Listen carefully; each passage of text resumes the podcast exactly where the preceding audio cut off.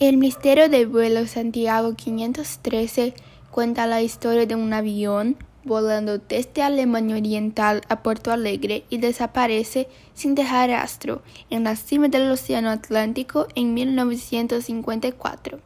Se realizaron búsquedas y búsquedas, pero nada de rastro se quiere encontrar, y luego el avión y quien estaba en él fueron declarados desaparecidos. Sin embargo, el 12 de octubre de 1989, un avión totalmente desconocido aterrizó en Porto Alegre.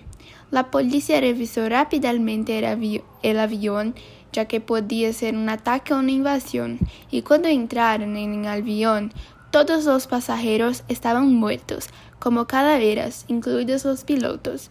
Hasta el día de hoy no se sabe de dónde vino este avión y cómo aterrizó. Esta historia se basaba en el vídeo del canal Você Sabia.